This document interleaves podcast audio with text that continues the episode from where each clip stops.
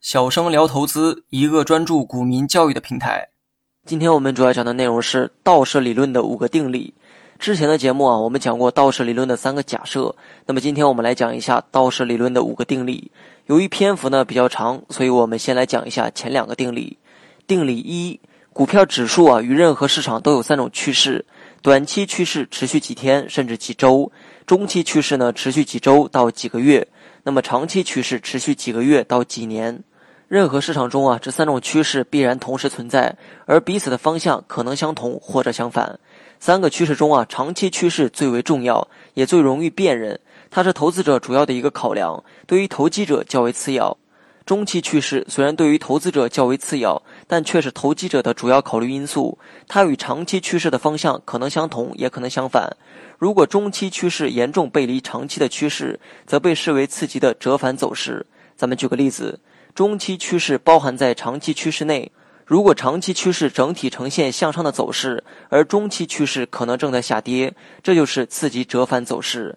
在这里呢，需要提醒大家注意，次级折返走势呢，必须谨慎的去评估，不可将其误认为长期趋势的改变。也就是说，长期向上或者向下的趋势没有改变，但是中期趋势的不断上涨或者下跌，可能会被认为是长期趋势的改变。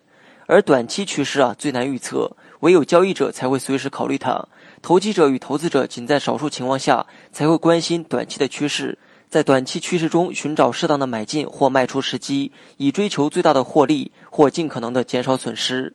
接下来是定理二：主要走势。主要走势呢，代表市场的整体方向，通常称为多头或者空头市场。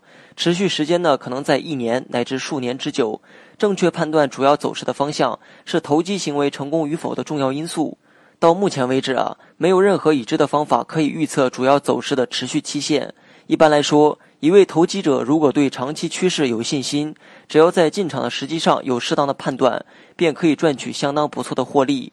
有关主要趋势的幅度大小与期限长度，虽然没有明确的预测方法，但可以利用历史上的价格走势资料，以统计方法归纳主要的趋势和次级的折返走势。换句话说，就是以史为鉴。说的再清楚一点。目前面临的走势幅度的区间，非常可能落在历史对应资料的有限范围内。比如某个走势啊超出对应范围的平均水平，那么介入该走势的统计风险便会增加，这就需要引起投资者的注意。好了，本期节目就到这里，详细内容你也可以在节目下方查看文字稿件。